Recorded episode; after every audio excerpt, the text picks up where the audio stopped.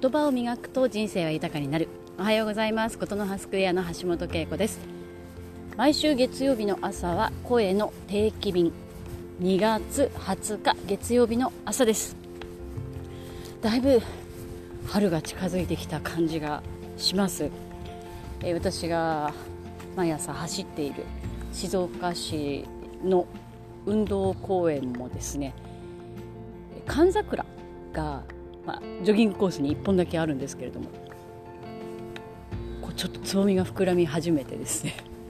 あもうすぐ春が来る。そんな感じがします。2月18日2日前にですねおかげさまでというか、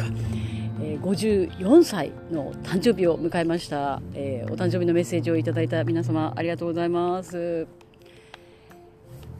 私はちょうどですね私の朗読レッスンの学び仲間、まあ、教え子さんなんていうとね あれですけど一緒に学んでいる方々がリアルに東京で発表会をするということでスケジュールが見事合いまして行ってきました聞いてきました本当に素晴らしかったですね。ぱ言葉の力を感じました。コロナになってオンラインでの、まあ、レッスンだったりオンラインでの、まあ、コミュニケーションというのが増えましたけどそれはそれでねとてもあの広がりがありますがリアルで目の前で息遣いを感じるというのは本当にねこう、まあ、息遣い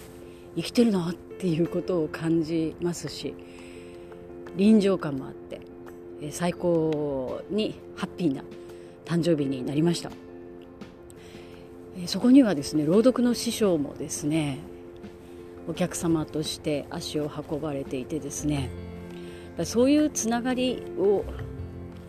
感じられることもまた素敵だなと思って、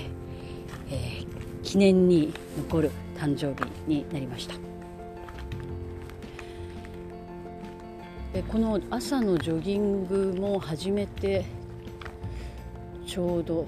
2年になりますね。え私の2年前の誕生日に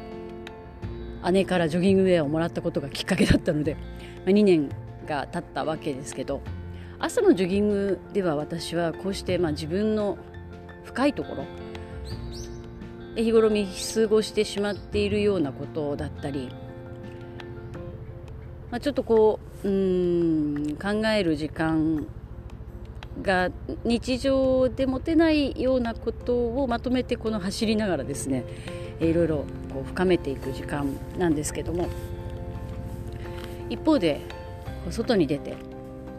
誰かと話をする時間、まあ、東京でも、え、大好きな友達とも会うことができたんですけどもその誰かと対話するということで広がる自分の世界が広がっていくのを、まあ、楽しむ楽しむことができてる、まあ、深めて広げるっていうことを、えー、